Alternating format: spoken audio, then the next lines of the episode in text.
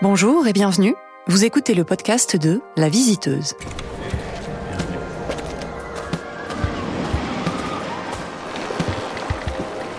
La Visiteuse, c'est moi, Aude Compin.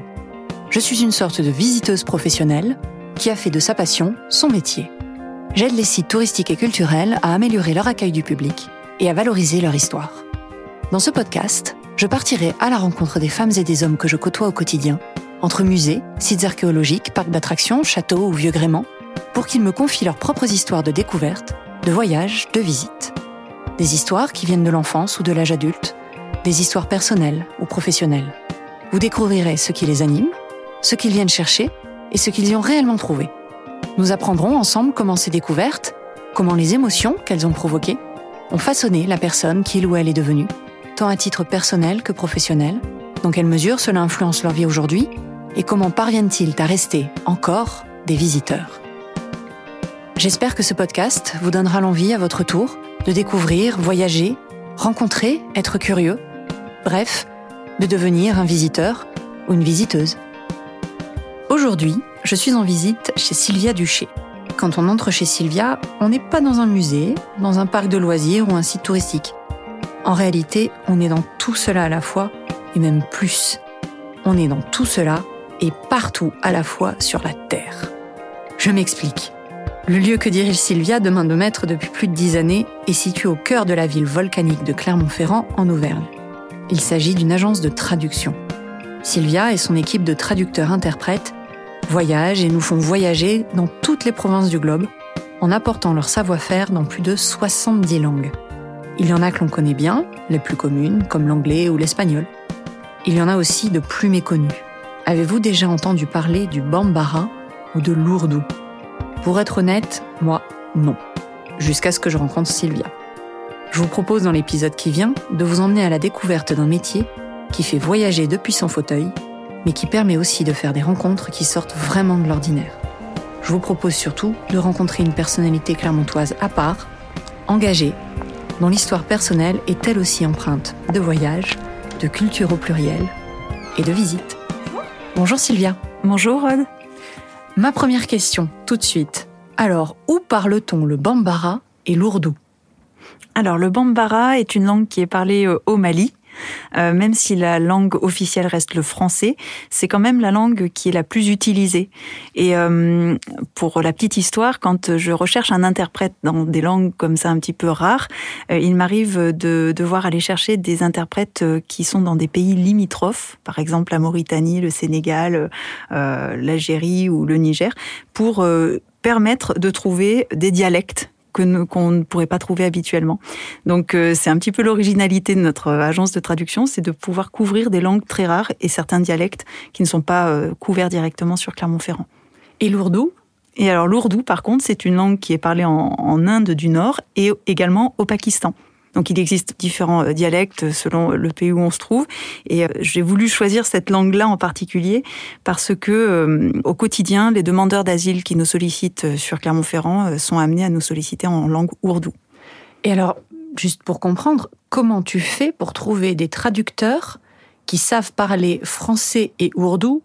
Alors français et bambara, tu l'as dit, le Mali a pour langue officielle le français, donc ça doit déjà être un peu plus facile, mais français et ourdou tu t'adresses aux ambassades tu, fais comment? Alors, c'est ce qui est un peu la force de Melting Trad, c'est d'avoir su constituer depuis plus de 13 ans une, un réseau de traducteurs partout en France et qu'en France, volontairement, euh, parce que je ne voulais pas en fait euh, devoir euh, subir les problèmes de, de décalage horaire ou le droit international dans le cadre de nos collaborations avec chacun des traducteurs. Et en fait, ce sont des traducteurs qui, pour la plupart, quand ils sont venus en France, ont connu tout ce parcours de demandeurs d'asile eux-mêmes. Ah ouais. Et ils se sentent utiles auprès ben, d'un public qui appartient à la même communauté. Et, et ils connaissent aussi très très bien toute la démarche et, tout le parcours administratif qui n'est pas simple.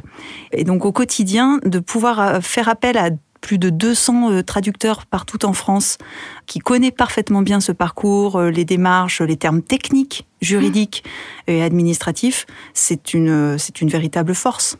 Oui, en fait, ils apportent beaucoup plus qu'une simple traduction. Ils, apportent aussi une expérience, ils apportent de la compassion.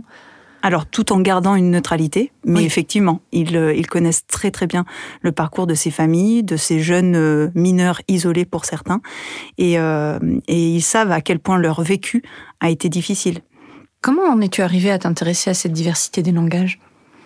Alors j'avoue que c'est venu euh, au fil des années, suite à, de nombreux euh, voyages. Et puis, euh, je crois que le fait d'être né d'un papa portugais et d'une maman italienne faisait que de toute façon, j'étais prédestinée à travailler dans les langues.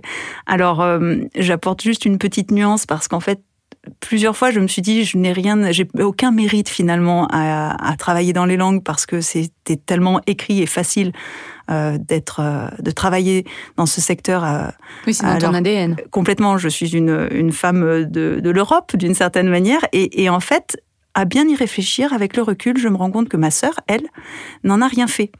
Donc, je me dis, finalement, il y avait quand même bien une, on va dire, une une affinité avec les langues et euh, un besoin euh, d'apprendre, euh, une soif de connaître la culture étrangère, les langues étrangères, voir un petit peu ce qui se passait ailleurs, partout dans, autour de la planète. Et très rapidement, je me suis rendu compte que cette soif d'apprendre m'appartenait à moi et, et qu'elle m'était propre et que finalement, c'était un atout pour moi d'avoir pu baigner dans les langues comme ça dès le plus jeune âge, d'avoir pu voyager au Portugal, en Italie, chaque été euh, pour chacune des vacances. Et je me suis dit, faisant une force, c'est un atout, c'est pas donné à tout le monde de pouvoir parler euh, deux langues en plus de sa langue maternelle. Et hum, vois ce que tu peux en faire, comment tu peux l'exploiter. Et très rapidement, je me suis dit, pars, euh, va euh, à l'étranger, euh, fais des études dans un secteur qui te plaît. Et, donc très rapidement, j'ai décidé de faire LEA, langues étrangères appliquées. Je l'ai fait à Clermont-Ferrand également parce que je trouvais qu'il y avait un côté euh, polyvalence euh, et adaptabilité qui permettait de toucher à plusieurs secteurs euh, d'activité. On, a pu faire du marketing, on a pu faire de l'agroalimentaire, on a pu faire du, juridique. Ça permet d'ouvrir plusieurs horizons, de la civilisation, de la traduction, de l'interprétariat, du marketing et tout ça, de l'import-export et tout ça.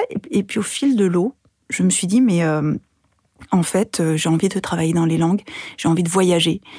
Sauf que comment je pourrais faire pour rester ici, sur mon territoire auquel je suis attachée, sur lequel je suis en train de construire ma vie de femme et ma future vie de, famille, comment je pourrais rester ici et continuer à voyager?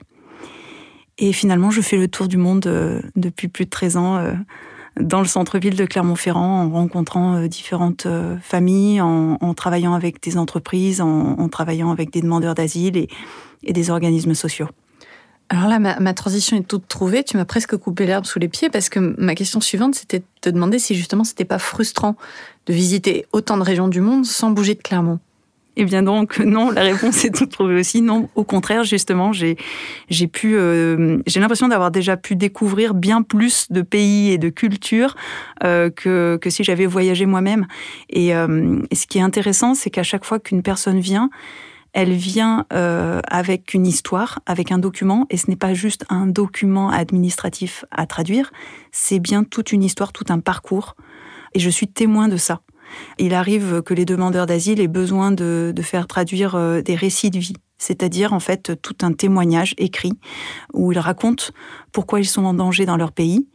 Et je suis témoin de ça, et ça m'aide énormément au quotidien de rentrer le soir à la maison et de me dire, mais en fait, euh, finalement, on est bien peu de choses parce qu'on a une vie qui est quand même très équilibrée, on est en sécurité, on n'a pas vu euh, notre famille fusillée euh, sous nos yeux, on n'a pas participé à des choses très très violentes et dont, à mon avis, ils mettront du temps à se remettre. Et donc, ça m'aide à relativiser au quotidien et surtout, au-delà des demandeurs d'asile, c'est ce sentiment depuis euh, de nombreuses années de me sentir utile. Aucune des journées ne se ressemble. Et j'ai l'impression que, euh, comment dire, chaque jour, euh, j'accomplis quelque chose à mon petit niveau. Soit parce que quelqu'un va obtenir l'asile en France, grâce à nos traductions, grâce à la présence de nos interprètes, soit parce que un joueur de l'ASM, par exemple, va obtenir la naturalisation également grâce à nos traductions officielles, une famille va pouvoir adopter grâce à nos traductions de rapports euh, sociaux et ainsi de suite, et ou alors même une entreprise va pouvoir ouvrir une filiale euh, au Brésil ou, ailleurs grâce à nos traductions une fois de plus. Donc euh, ce métier, me permet de rencontrer des, gens des cinq continents et, de voir certaines personnes se livrer. Et, et, le fait aussi de pouvoir les accueillir en parlant leur langue. Alors, bien sûr, je ne parle pas toutes les langues, mais, mais je, je peux déjà euh, euh, échanger avec eux en, en, anglais, en italien, en espagnol ou, en portugais. Et, et, les fois où je ne pourrais pas parler leur langue, je n'hésite pas à appeler l'un de nos interprètes euh, par téléphone pour pouvoir débloquer la situation. Ça permet en fait à ce public-là de se sentir compris, écouté, et ça permet surtout de débloquer des situations qui auraient pu prendre des proportions énormes. Alors, au-delà du, du caractère très parfois très douloureux de ce que tu vis, ce que tu me racontes me fait réaliser qu'en fait, tu es bien un lieu de visite.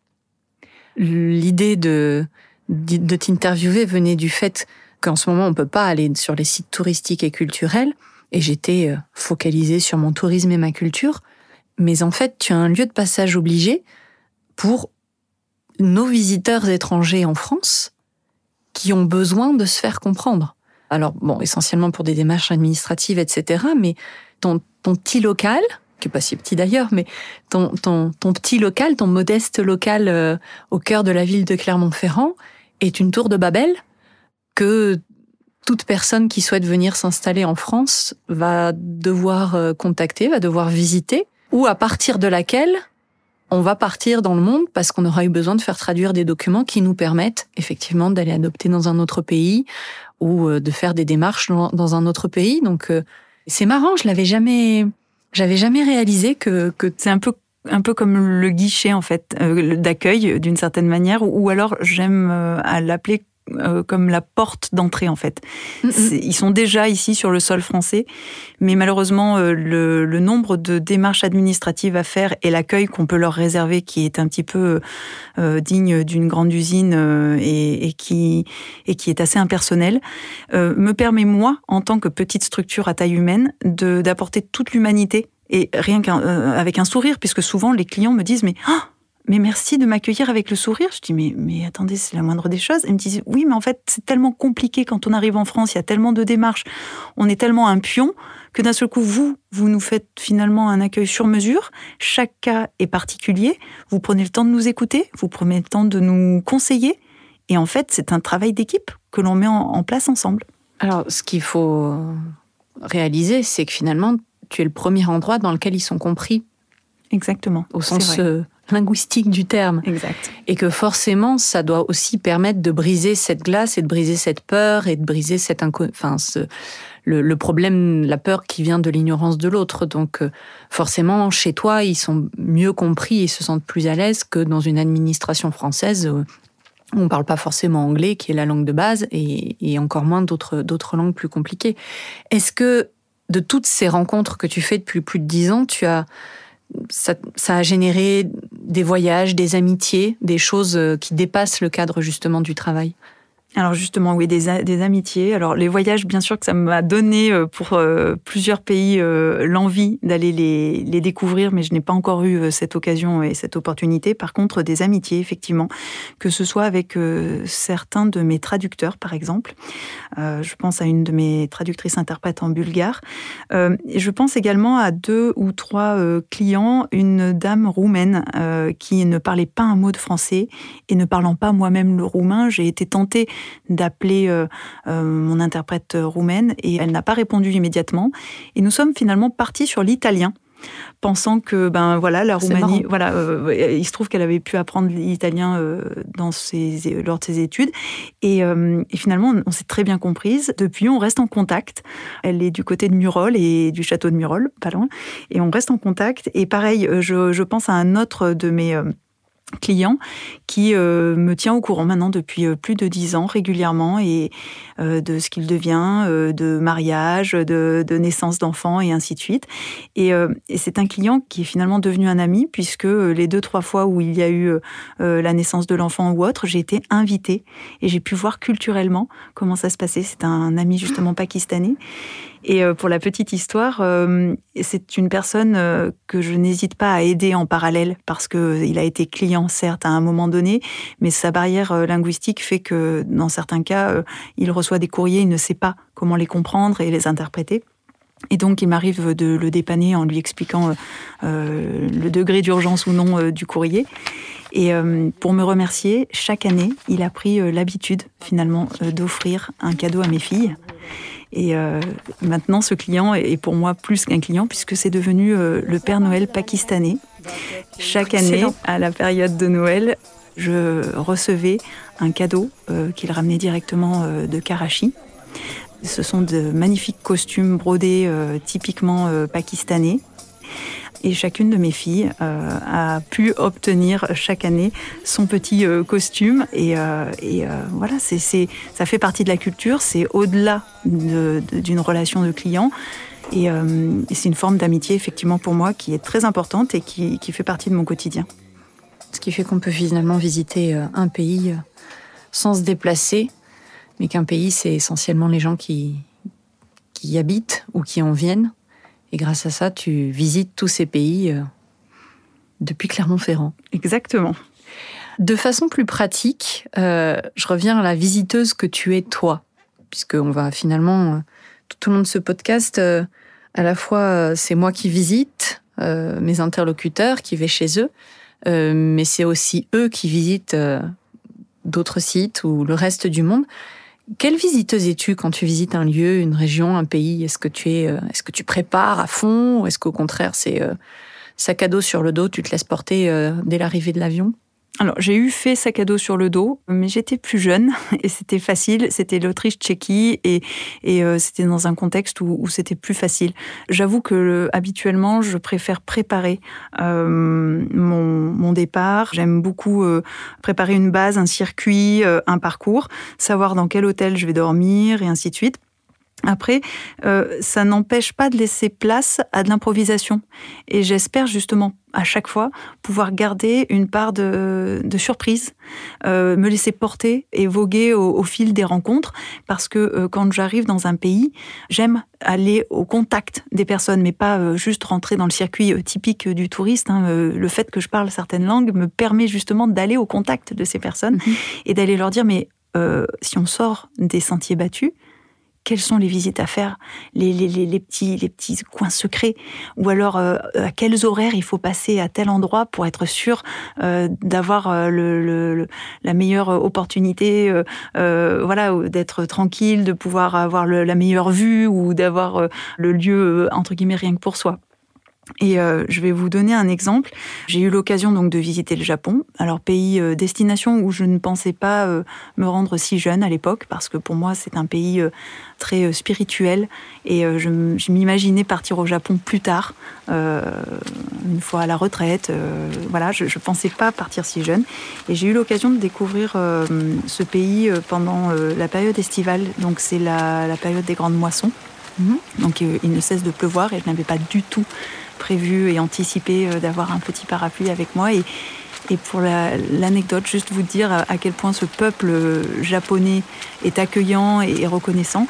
Je me rappellerai toujours euh, être en train de monter pour regagner notre hôtel à côté des temples que nous avions visités le matin même. Et on était sous la pluie, avec une, une petite capuche, et d'un seul coup, une voiture s'arrête, ralentit. Et je vois cette dame qui me dit vous êtes toute seule sous la pluie Et on se parlait anglais, bien sûr, je ne mhm. parle pas japonais.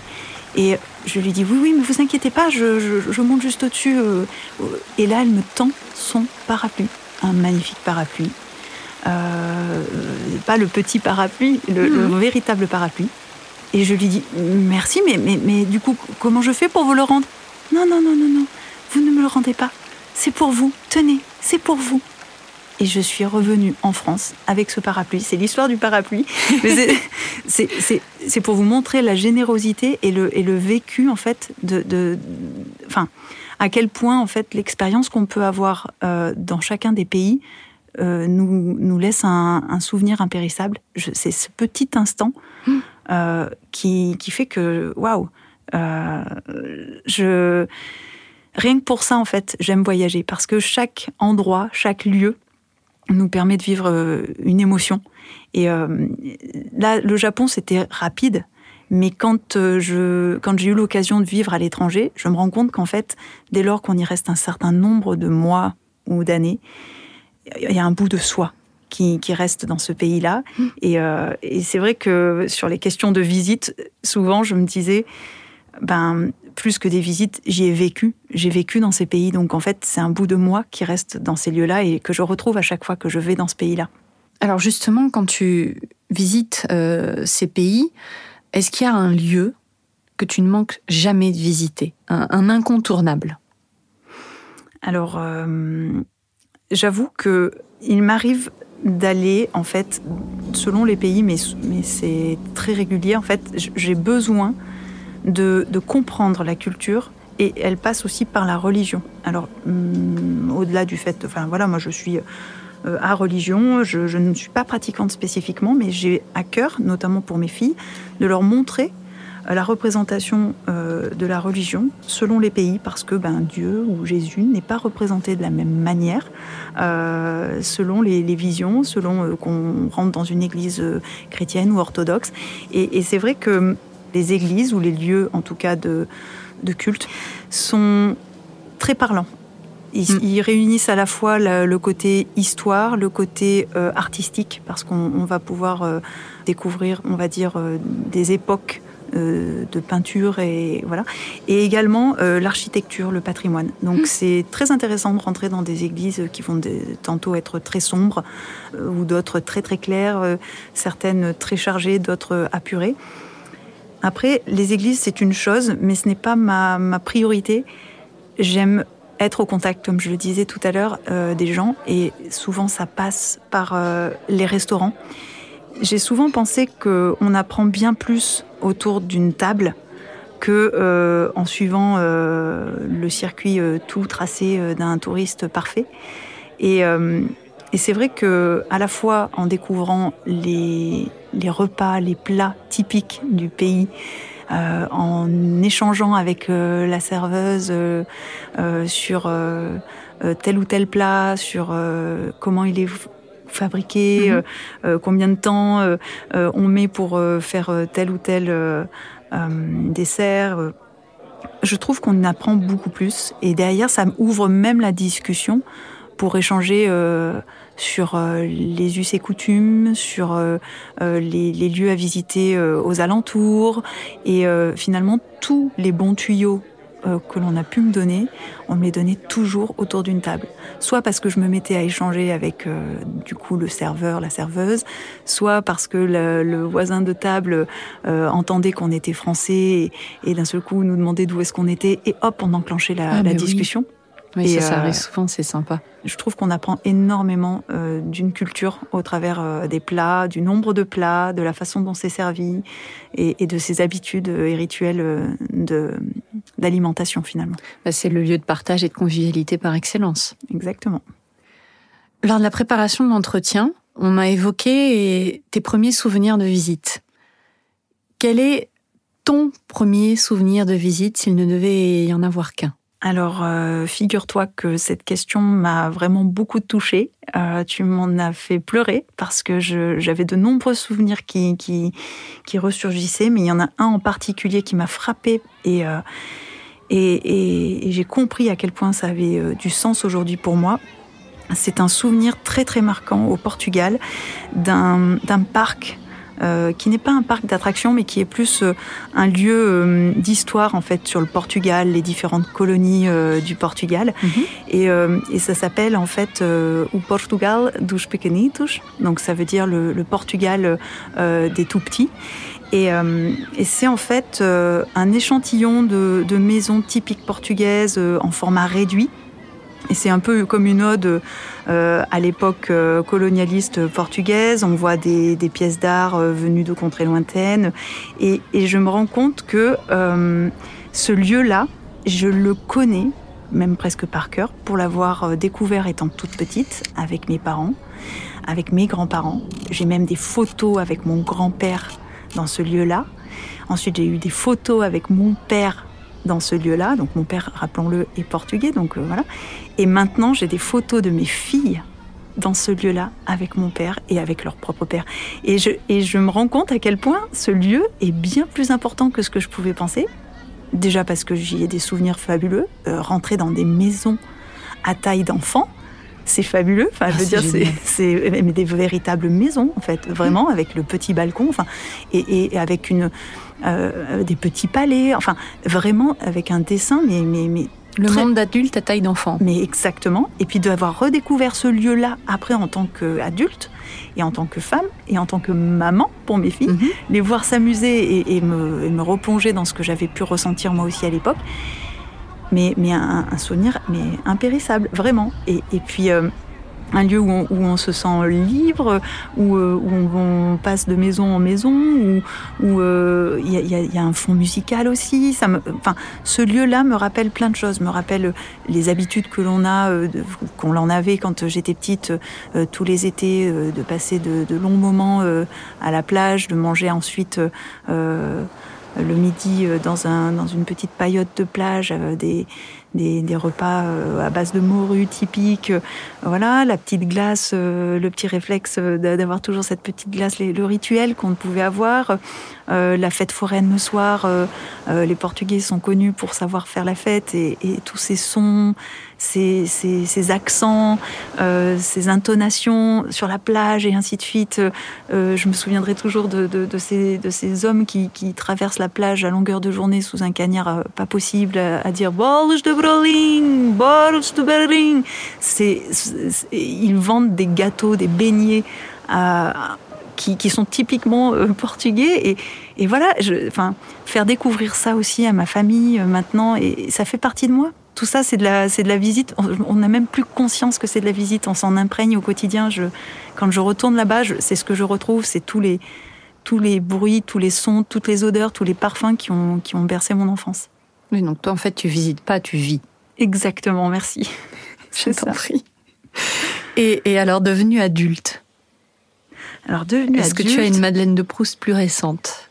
Alors, devenue adulte, je vais être, euh, je vais être euh, honnête. Ce qui m'a le plus marqué, et au-delà de la visite, euh, comme je te disais, j'ai eu l'occasion de, vivre à l'étranger, que ce soit en Suisse, que ce soit en Italie ou aux États-Unis. Et voilà, l'exemple que je voulais te donner, c'était les États-Unis, parce que cette euh, première visite et découverte des États-Unis a été marquée par un moment euh, très très important euh, un tournant de la vie de tous, je pense, parce que tout le monde sait exactement où est-ce qu'il était le jour du 11 septembre 2001. Oui. Et moi, j'étais aux États-Unis. Alors, je n'étais pas du tout dans la région euh, où ça, où ça s'est produit, mais j'étais quand même dans le Colorado. Mhm. J'étais à Fort Wayne, euh, donc euh, pas loin de Colorado Springs, où euh, il est connu que la Air Force est basée sous un, sous une, euh, Oui, sous un complexe dans une montagne. voilà, dans une montagne exactement, merci.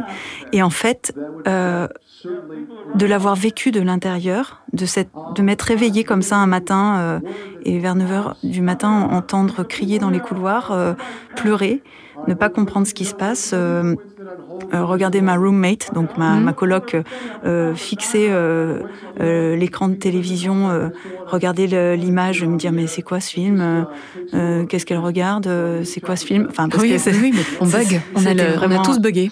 à l'américaine en fait et, et de dire non mais qu'est-ce que c'est je, je rêve c'est la réalité je me frotte les yeux je me lève je retourne dans les couloirs je vois que tout le monde est affolé je dis mais qu'est-ce qui se passe qu'est-ce qui se passe et je, reviens devant l'écran je, lis euh, chacun des, des, des- des textes euh, écrits euh, sur l'écran mais, mais complètement abasourdi. Et puis de comprendre en fait qu'à ce moment-là précis on est en train de vivre un moment de l'histoire comme tout le monde l'a vécu, mais du coup, on le vit encore plus fort parce qu'on est aux États-Unis. Et à ce moment-là, moi, je suis plus du tout euh, française, italo-portugaise, euh, femme de l'Europe ou quoi que ce soit. Je suis loin de mes parents, loin de ma famille, loin de mon pays. Et finalement, je suis américaine à part entière. J'ai été touchée et bouleversée, tout autant, si ce n'est presque plus, je pense. Je, enfin, je peux pas me permettre de, de- juger, mais j'en- tremble d'en parler. Mais, euh, mais de l'avoir vécu à l'intérieur et de se dire quoi Je suis en train de vivre un moment de l'histoire, là, tout de suite. Et puis surtout de voir aussi le regard changer des Américains sur soi. Parce qu'à ce moment-là, tous les étrangers sont considérés potentiellement comme des intrus. Oui. Et n'oublions pas que l'italo-portugaise que je suis a quand même un petit peu, euh, on va dire, euh, est un peu typée Et, et, du coup, ce côté typé, euh, c'est pas rare hein, que des clients arrivent et me parlent euh, arménien direct dès que j'arrive, euh, dès qu'ils arrivent, pardon. Mhm. D'autres clients passent le pas de la porte et me parlent en, marocain parce que je, je donne l'impression peut-être d'être marocaine. bon, on m'a jamais parlé en suédois, bizarrement, je ne comprends pas. Tu un type méditerranéen. puisque le podcast, on ne peut pas te voir, même si on, je mettrais peut-être une photo, mais tu es typée méditerranéenne, voilà. Et donc, et de vivre ça de l'intérieur et de se rendre compte qu'au fil de l'eau, ben, les gens changent d'attitude parce que justement, je suis typée et qu'on ne me regarde plus comme l'européenne, mais peut-être comme une arabo-turque, je ne sais quoi. C'est particulier. C'est particulier parce qu'on ne sait pas si on va rentrer en France de toute urgence. notre université, puisque c'était dans le cadre d'un semestre euh, à l'étranger, ne nous dit plus rien. Hmm. On est coupé du monde pendant 6 euh, à 7 jours, 6 à 7 longs jours. Et de l'avoir vécu de l'intérieur a fait que... Tu n'étais pas une visiteuse, tu, as vécu le pays dans lequel tu étais. Et, et du coup, j'ai croqué la vie à pleines dents, j'ai fait des rencontres que je n'aurais jamais faites grâce à cet événement-là parce qu'on s'est aussi serré les coudes, ça a fait naître des amitiés encore plus fortes. Euh, on a été invités euh, tous les week-ends qui ont suivi par des familles américaines de nos, amis euh, étudiants qui disaient mais tu les laisses pas seuls, ils savent pas s'ils reverront leur famille, on sait pas comment ça va se passer. Enfin, ah, oui. ah oui, oui, oui, derrière d'avoir une ouverture en fait, une opportunité. Oui, de, après la peur est venue finalement la solidarité humaine. Et, puis, le, finalement, les gens ouvraient leurs portes encore plus facilement que, si on avait dû leur demander euh, de voir l'envers du décor et de découvrir leur culture, finalement. On, était, euh, on faisait partie de leur famille. Et on était reçus chez eux, à la maison. Il y avait une, assiette en plus, un plat en plus, et on parlait entre nous. Et, ils se livraient bien plus que, si j'avais dû faire un semestre euh, normal à l'étranger. Je comprends que ce souvenir, effectivement, t'ait marqué bien au-delà de ce que nous avons, et pourtant j'ai eu des frissons en t'écoutant, bien au-delà de ce que nous on a pu vivre euh, de l'autre côté de l'Atlantique en, découvrant aussi les images sur nos, sur nos télévisions. Je te propose de revenir un peu euh, dans le, dans le, dans le quotidien, euh, dans ta vie professionnelle qui te fait voyager sans voyager tout en voyageant. quand tu travailles avec les structures du tourisme ou de la culture, est-ce que tu as noté un, un truc récurrent, quelque chose qui est toujours inclus dans ta mission, qui était prévu ou pas prévu, ou quelque chose qui, qui, coince et que tu dois toujours décoincer, quelque chose de un, dénominateur commun à toutes tes missions dans ce, dans ce monde du tourisme et de la culture? Alors oui, peut-être, en fait, je crois que je vais plus parler d'une frustration. Euh, ma frustration, c'est que souvent, les, les entreprises culturelles euh, oublient qu'il y a une culture, justement, autour de la langue et ils ont tendance à imaginer qu'on est un maillon de la chaîne, et c'est tout à leur honneur. Effectivement, on n'est qu'un maillon dans la chaîne, mais, mais ce maillon-là, il faut lui accorder euh, de l'importance et de la réflexion. On ne se contente pas de prendre un texte et de le traduire. Euh, certes, c'est un traducteur de langue maternelle qui va faire la traduction. Il va euh, adapter les nuances culturelles dans sa traduction, il va adapter ce qu'il dit en fonction du public, mais si au préalable ce qui a été rédigé en français n'est pas pensé spécifiquement pour tel ou tel pays, ou euh, ben, par exemple quand on me demande une traduction en anglais, je leur demande est-ce que c'est pour euh, de l'anglais britannique ou de l'anglais américain? Et la plupart du temps, il y a un temps d'arrêt euh, au téléphone, les gens disent On n'y a ah, pas pensé. Oh, on n'y avait pas pensé. Parce qu'on ne va pas le dire de la même manière et, je pense que tu es très bien placé pour le, pour le savoir, on ne peut pas euh, dire les choses de la même manière. Ce, côté marketing-communication, des fois, mhm. peut euh, manquer dans ces structures parce que, soit parce qu'ils n'ont pas eu le temps de se poser la question, soit parce qu'ils n'imaginent même pas à quel point la façon dont on va traduire variera selon si c'est pour un sous-titre, selon si c'est pour un site internet, selon si c'est pour un courrier, une plaquette, un doublage. Enfin, on ne traduit pas de la même manière. On, a vraiment besoin d'avoir un, maximum d'éléments et de faire un état des lieux. Tu as finalement toujours un, temps de pédagogie en plus du simple temps de la traduction. Exactement, en fait. J'aime beaucoup prendre le, client par la main, entre guillemets, en lui expliquant nos contraintes et les enjeux pour, pour lui, parce qu'en fait, ils ont tendance à oublier qu'on est une équipe, qu'on fait un travail d'équipe et que tant qu'ils ne nous donnent pas tous les éléments, on ne pourra pas savoir exactement ce qu'ils ont voulu dire, à qui ils ont voulu le dire. Mmh. Et, et, de la même manière euh, que quand on, répond à des, euh, à des euh, besoins en séminaire, en conférence pour de l'interprétariat par exemple simultané, mmh. on s'assure systématiquement au préalable d'avoir fait un travail de préparation à la fois pour euh, savoir ce, que, ce qui va être dit par qui et à l'attention de qui, les discours, le nom des, intervenants, mais aussi parce que on considère qu'il faut qu'on ait autant d'informations que euh, la personne lambda dans le public en fait. Et, et des mhm. fois le client est tellement concentré sur euh, des aspects de l'organisation qu'il en oublie ben, le B à bas. Qu'est-ce que je dis, à qui je le dis, comment je le dis, pourquoi je le dis? Et derrière, nous, on est là pour euh, se faire le reflet du client à l'international. Donc, le message pourra passer que si on l'a bien intégré et compris. Donc, voilà, il, m'arrive très souvent de, devoir prendre du temps, mais je le fais aussi avec plaisir parce que je, montre au client qu'il faut qu'il pense à certains éléments et c'est une façon de l'éduquer aussi. Et, donc, je, prends ce temps-là pour le faire, mais c'est vrai que c'est frustrant parce que je, ça coule tellement de sources pour moi qu'il faut avoir réfléchi à ce qu'on veut dire avant et, mhm. l'avoir préparé. Donc, euh, je le fais quand même avec euh, bon cœur, mais, mais rares sont les clients qui, qui acceptent de repartir avec euh, une liste de devoirs à faire pour la semaine prochaine et se dire, ah oui, c'est vrai, mon site internet, ce n'est pas qu'un site que je veux transformer en anglais, c'est d'abord un site qui va cette fois-ci être euh, à destination euh, de tel et tel pays. Et, euh, et du coup, mes avantages concurrentiels ne sont plus les mêmes. les produits que je veux vendre dans ce pays-là ne sont plus les mêmes. Est-ce qu'il y a de la TVA, pas de la TVA et Voilà. Et il faut réécrire l'histoire à la fois, à chaque fois. C'est je, je, je vais m'adresser à une population de tel pays, je dois réécrire mon histoire. C'est pas uniquement une traduction mot à mot. Complètement. Alors justement, avec quel type de structure travailles-tu dans le, tourisme et la culture aujourd'hui? Alors, on, travaille beaucoup avec les offices de tourisme qui nous demandent de, traduire les, guides touristiques chaque année ou de faire des mises à jour de leur euh, site internet, mhm. ou alors pour les accueils des fois de, délégations. On travaille euh, donc euh, également des fois avec des structures. Par exemple, je vais vous donner l'exemple de Calkin, qui est une structure clermontoise d'ailleurs. et donc, on va tantôt être en direct avec l'Office du tourisme ou tantôt en indirect, euh, puisque on, devient finalement, on est les sous-traitants. Quelqu'un nous sollicite pour de la traduction et va mettre ensuite euh, à disposition tous les textes et les mettre aussi en scène et ainsi de suite euh, auprès des offices du tourisme.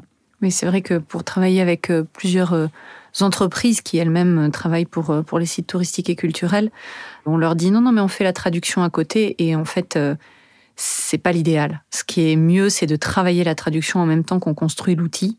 D'abord, techniquement, bah, l'anglais et le français ne prennent pas la même place. Euh, Exactement. Euh, enfin, voilà, des subtilités euh, de ce type-là, purement techniques. Et puis après, on a, on a effectivement cette question tout simplement de, bah, on va pas parler de la même façon, on va pas s'adresser de la même façon un public britannique, euh, au public français, au public espagnol. Ils ne s'attendent pas à trouver les choses de la même façon. Et quand on a envie de bien faire le travail euh, en, vraiment en le peaufinant, on va réfléchir justement à ces, à ces subtilités culturelles pour euh, accueillir de la façon la plus personnalisée et la plus bienveillante et sympathique possible pour que les gens se sentent bien quand ils arrivent dans votre lieu. Je te propose justement de rester en Auvergne, mais à titre personnel cette fois, et avec une petite question piège, es-tu une visiteuse de ta région, Sylvia? Alors, oui, parce que quand même, je la connais depuis 40 euh, ans maintenant. Donc, raté.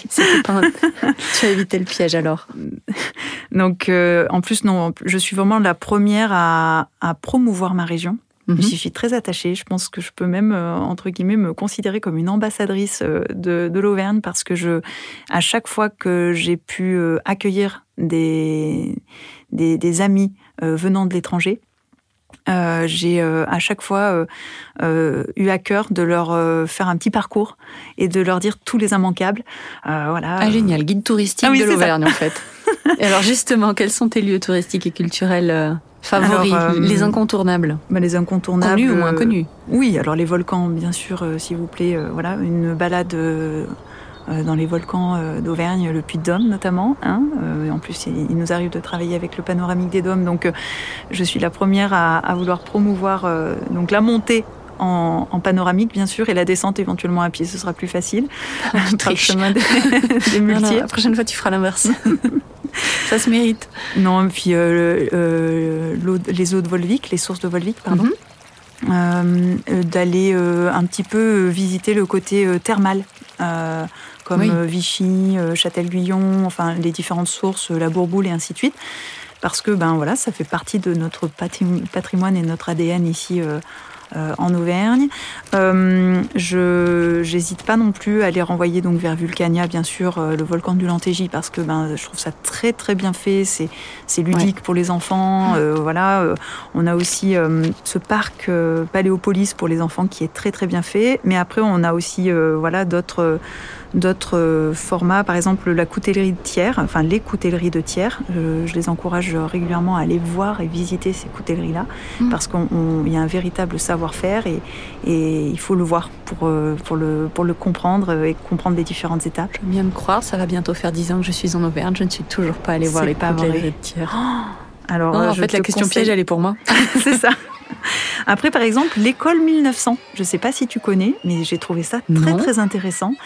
Euh, c'est un petit euh, musée, une petite, euh, une ancienne école, mhm. et ils ont récupéré un maximum de d'anciens outils, jeux, jouets de l'époque et tu fais une immersion dans le passé en fait. Mais c'est où? Je saurais plus te dire le, village exactement, mais waouh, c'est bluffant. on ira faire une recherche sur internet. On mettra les références. Et puis en plus, moi je trouve que le que l'Auvergne est très très dynamique et euh, souvent les gens me disent ah t'habites où euh, en Auvergne? Alors déjà la première chose que je dis à chaque fois à l'étranger, c'est déjà le pays des volcans. Donc quand je leur montre deux trois cartes postales, ils comprennent. Bon maintenant on est plus sur internet, mais à l'époque quand je leur montrais quelques cartes postales. Et euh, je rappelle que la chaîne des Puits est classée au patrimoine de l'UNESCO quand même maintenant, inscrite pardon au patrimoine de l'UNESCO. J'attends de, pouvoir justement participer activement euh, à la communication autour de, cela. Mais euh, c'est vrai que je me rends compte que voilà, on peut euh, parler des eaux de Volvic qui sont connues réellement partout dans le monde. Mhm. ensuite, je leur parle régulièrement de, nos différents festivals internationaux, comme mhm. le court métrage, mhm. Jazz en tête, et et c'est vrai que ben, finalement, l'Auvergne, euh, on a souvent tendance à penser que c'est euh, euh, un petit peu perdu et que c'est très rural et complètement déconnecté de la réalité. Et pourtant, il y a une véritable volonté. En 2028, on voudrait pouvoir présenter notre candidature pour devenir euh, capitale européenne, de, la culture. de la culture. exactement, merci.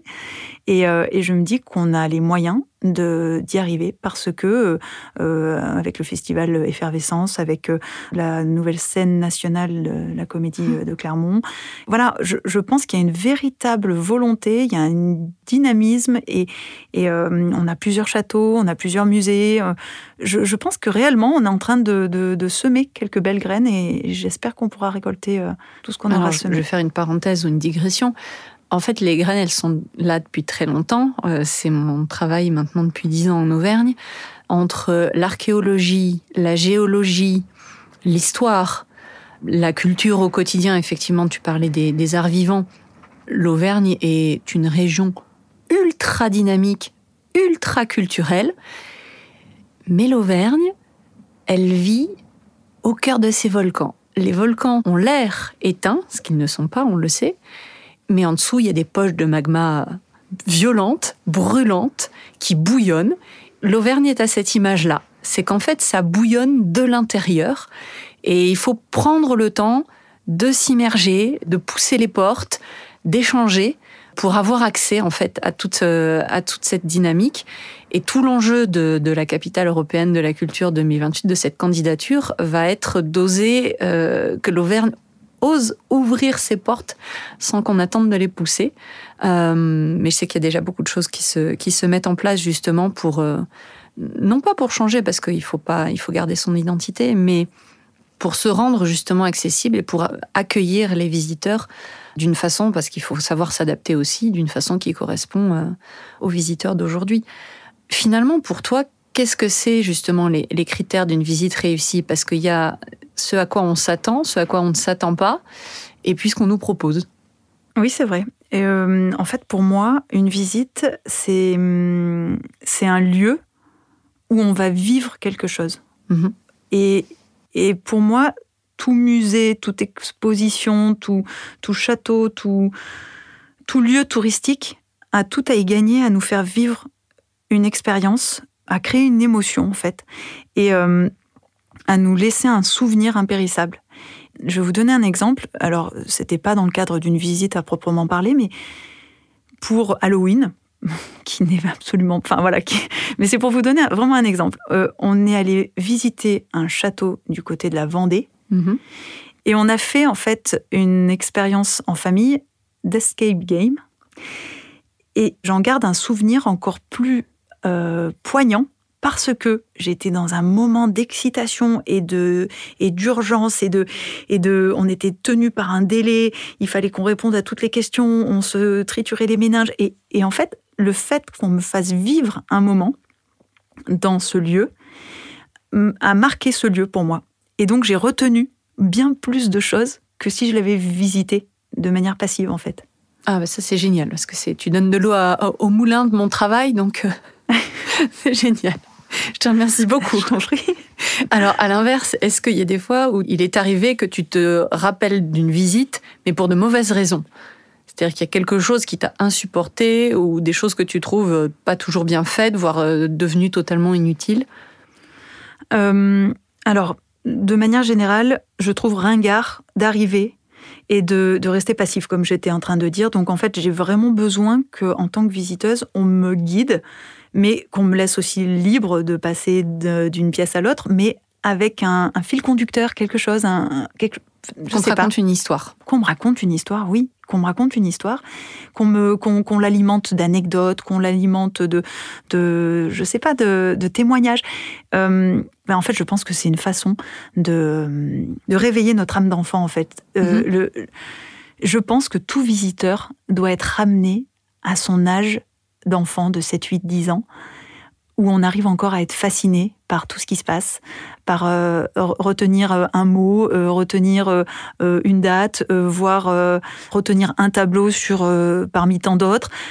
Et, et, je pense qu'il faut savoir impliquer en fait le visiteur. Si c'est juste visiter pour visiter, dans ce cas-là, une émission, ben, c'est très intéressant et ça me permet, d'un point de vue culture mhm. générale, d'en apprendre plus. Mais on n'a pas forcément besoin d'être dans le lieu précisément. Mais là, le fait d'avoir un parcours spécifique et des étapes qui dévoilent euh, peu à peu l'histoire du lieu, d'un château, d'un musée ou autre, je trouve ça très très intéressant. Euh, souvent, euh, les visites guidées aussi, le fait d'avoir quelqu'un qui nous accompagne et qui va nous permettre de voir des petits détails qu'on n'aurait pas repérés avant. Euh, ou alors, par exemple, ces derniers temps, j'ai découvert qu'il y avait de nouvelles formes de visites. et ben là, ça va t'intéresser justement puisque c'est ça concerne les coutelleries.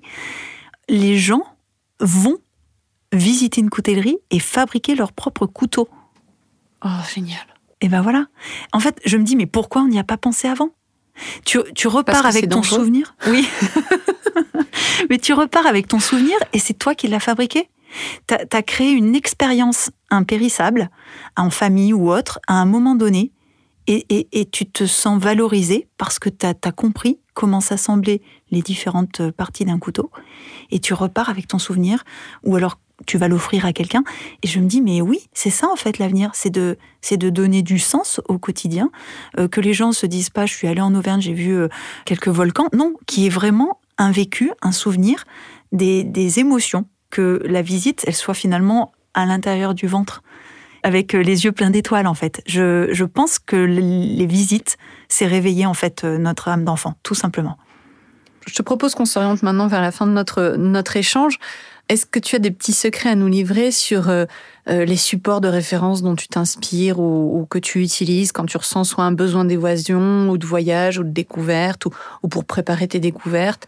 Quand tu as besoin là, de, voyager, de voir autre chose, qu'est-ce que tu fais? Alors, généralement, euh, c'est hum, souvent des émissions télévisées qui me donnent envie d'aller découvrir un pays ou un autre et qui me donnent envie d'aller rechercher euh, des photos après sur Internet de certains lieux qui me paraissent euh, waouh.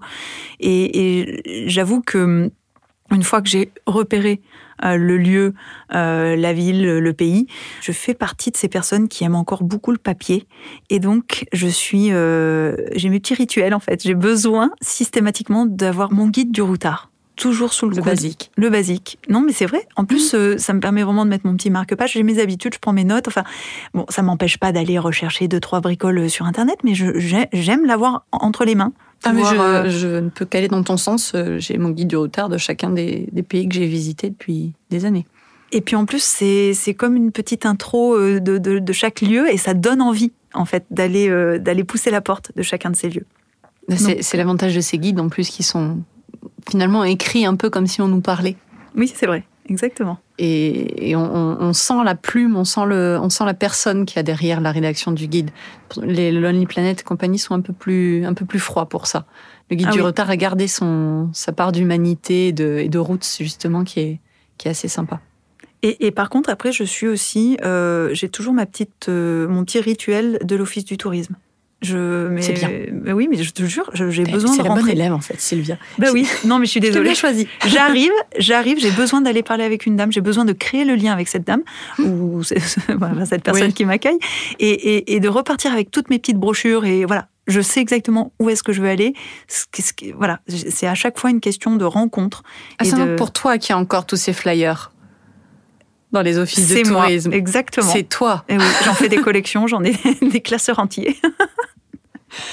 non, c'est pour l'anecdote, c'est une vraie question. Euh, c'est une vraie question que, que les offices de tourisme partout dans le monde se posent aujourd'hui. Ce choix entre le, le, tout papier, le tout numérique, le, le moitié papier, moitié numérique, on aurait envie, pour des raisons évidentes d'éco-responsabilité, durabilité, de, de commencer à laisser tomber le papier parce que ça, ça fait de moins en moins sens quand même, même si on utilise maintenant essentiellement des, des papiers soit recyclés, soit, soit issus de production euh, responsable. Mais c'est c'est une vraie c'est un vrai enjeu ces flyers euh, d'office de tourisme et et vous qui nous écoutez ne croyez pas que les offices du tourisme sont très heureux et très friands de vous proposer des kilos et des kilos et des kilos de papier c'est une question pour laquelle pour l'instant on n'a pas la réponse mais effectivement euh, les visiteurs du monde entier veulent repartir avec leurs petits dépliants trois volets, leurs petits flyers.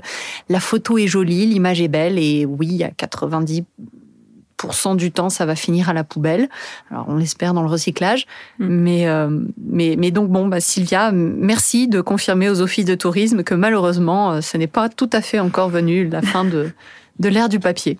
Merci Sylvia pour merci cet échange euh, de bah, presque une heure, je pense. Euh, absolument passionnant. Merci de nous avoir euh, montrer l'envers de, du décor de ton, de ton métier, qui est bien plus large et riche. Je pense que nombre de personnes qui écouteront ce, ce podcast euh, l'avaient envisagé euh, au départ. On se dit agence de traduction, bon bah oui, il passe du français à l'anglais, de l'anglais à l'espagnol, de l'espagnol au chinois. Non, euh, non, je n'ai pas d'autre mot que non. Ce n'est pas que ça, et c'est loin d'être que ça. Et finalement, ça, c'est euh, la fin de la chaîne oui. de toute la réflexion qui aura, qui aura précédé et de tous les échanges qui auront entouré ce, ce petit bout du travail. Si vous souhaitez rester en contact et suivre les aventures professionnelles de Sylvia, vous pouvez le faire sur ses pages Facebook, Sylvia Duché pour la page professionnelle euh, ou le profil professionnel et Melting Trad pour la page de l'agence. Sylvia est également présente sur LinkedIn, bien sûr, à Sylvia Duché. Pour mémoire, l'agence Melting Trad est basée à Clermont-Ferrand, dans le Puy-de-Dôme, en Auvergne, en Auvergne-Rhône-Alpes exactement. Sylvia travaille avec une équipe de plus de 300 traducteurs et interprètes pour répondre aux besoins des particuliers et des entreprises dans des domaines aussi variés que la traduction assermentée, la grande consommation, la traduction de documents juridiques et administratifs et bien sûr, entre autres, le tourisme et la culture. J'espère que comme moi, vous avez aimé visiter le monde de Sylvia, empreint d'une culture méditerranéenne élégamment mixée à l'authenticité auvergnate, où voyage et Auvergne sont les éléments fondamentaux de son équilibre de vie, où truffade et choux farcis côtoient gnocchi et pastéis de nata, Euh, je l'ai pas dit avec l'accent. J'ai failli et puis non, je me suis reprise. En résumé, il est difficile de résumer Sylvia, euh, qui est un voyage à elle toute seule. Donc si vous voulez mieux la connaître, je n'ai d'autre choix que de vous inviter à venir à Clermont-Ferrand, franchir euh, le pas de sa tour de Babel, autrement dit la porte de son agence Melting Trad, sous les belles arcades en pierre de Volvic, en plein centre-ville de Clermont-Ferrand. Merci beaucoup Sylvia. Merci. Quant à moi, la visiteuse, je suis tout simplement heureuse de vous avoir emmené faire une belle visite depuis chez vous. J'espère que vous avez passé un bon moment et qu'en vrai visiteur, vous en garderez un bon souvenir. Si vous avez aimé cette expérience, je vous invite à laisser un commentaire et 5 étoiles sur la plateforme sur laquelle vous nous avez écoutés. Cela permet de faire remonter le podcast dans les suggestions et ainsi de faire découvrir l'expérience à d'autres curieux. Moi, cela me permet de progresser en prenant en compte vos remarques, comme n'importe quel lieu touristique. Pour votre information, je travaille en équipe et vos oreilles ont été bercées par le design sonore du talentueux Thomas du studio Mix Mouse à Clermont-Ferrand. L'histoire vous a été contée par moi-même, Aude Compin. Je suis fondatrice de Comptoir Visiteur, une agence de conseil et de gestion de projet pour le développement des sites touristiques et culturels. Je suis installée à Volvic, au cœur des volcans d'Auvergne, inscrits au patrimoine mondial de l'humanité par l'UNESCO. N'hésitez pas à vous connecter, je vous laisse les liens dans les commentaires de l'épisode.